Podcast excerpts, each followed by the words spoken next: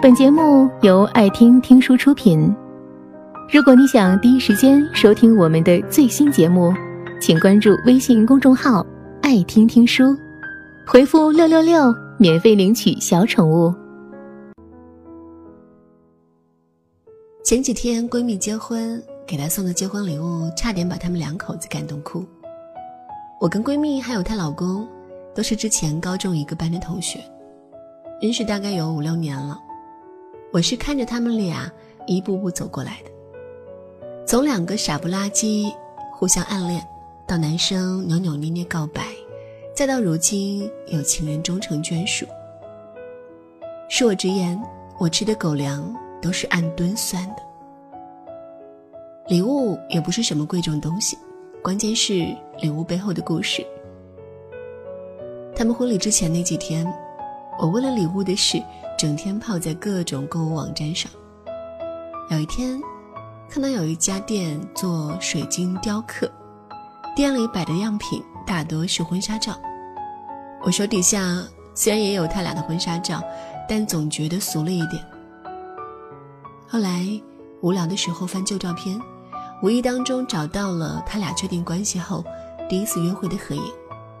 因为他俩都是吃货，第一顿饭无疑是。意义非凡的，当即决定就这个了。照片里，闺蜜还留着俏皮的短发，也不会化妆，戴着一副眼镜，穿了一件绿条纹的上衣，摆了一个老土的剪刀手。她老公那时候还没有减肥，也戴着啤酒瓶底那么厚的眼镜，如出一辙的摆着剪刀手，冲着镜头傻愣。婚礼那天，闺蜜老公捧着我送的那一幅水晶雕刻画，跟大家讲他俩的故事。那时有一部韩剧很火，忘记叫什么名字了。我老婆很喜欢看，还给我截过剧里男主说的一段很暖的话。男主说：“我要是喜欢一个人啊，就会带他到处去玩，他想要的东西都给他买，他喜欢吃的饭。”都带他去吃。我决定表白是很久之后了。我问他：“你觉得好的爱情就是一起玩好玩的，去漂亮的地方旅行，去吃好吃的吗？”我老婆大概觉得很奇怪，就有点敷衍的说：“嗯，是啊。”然后我说：“你想吃什么呀？我带你去吃吧。”然后就在一顿麻辣香锅之后在一起了。从那时候起，我做了五六年的电灯泡。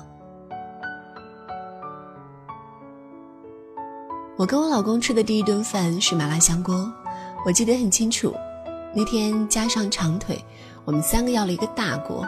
我老公加了很多魔芋粉，长腿还纳闷的问了一句：“加那么多粉条了干嘛？”我笑了笑，想起来我之前无意中说超级喜欢吃芋粉。这么多年了，我对这件小事仍然记得清楚，而且视若珍宝。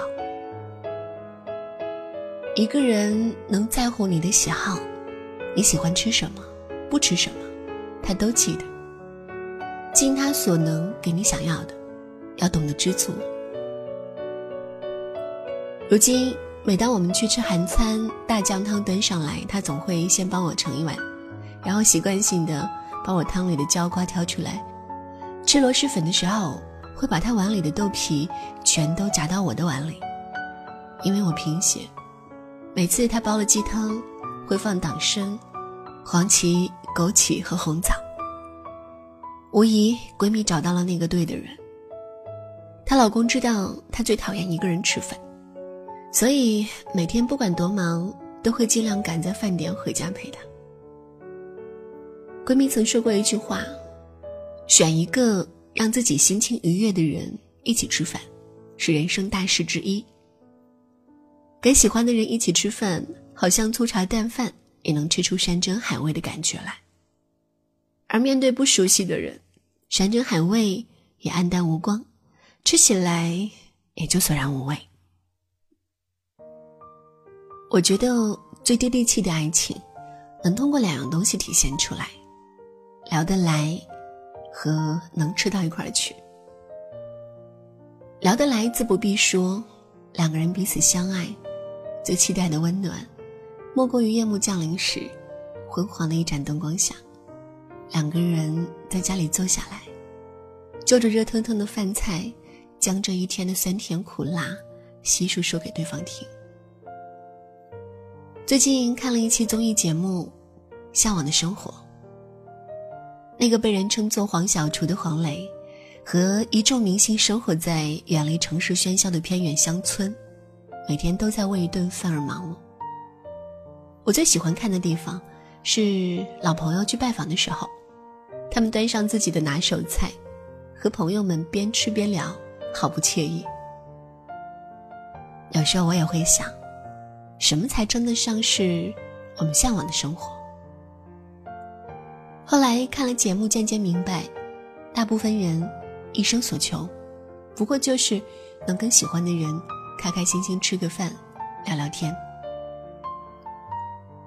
记得黄小厨说过，年轻的时候，总以为爱情啊、生活呀就是么么哒、萌萌哒，后来才发现，如果两个人只有么么哒，那么日子一定过得疙疙瘩瘩。真正的过日子，一定要找一个能聊天。能吃饭的人在一起，这大概也是黄磊和他老婆的婚姻能一直保鲜的原因。他们真正懂得什么是婚姻，什么是生活。是谁来自山川湖海，却又于昼夜、厨房与爱？今年之后，我们会懂得，爱就是一起吃。很多很多的饭，说很多很多的话，把一天又一天活下去。愿我们足够幸运，能遇到那个喜欢跟他在一起吃饭聊天的人，然后一起到老。本节目到此就结束了，感谢各位的收听和陪伴。更多精彩内容，请关注微信公众号。爱听听书，回复六六六免费领取小宠物，也欢迎你收听今晚的其他栏目。我们明晚见，晚安。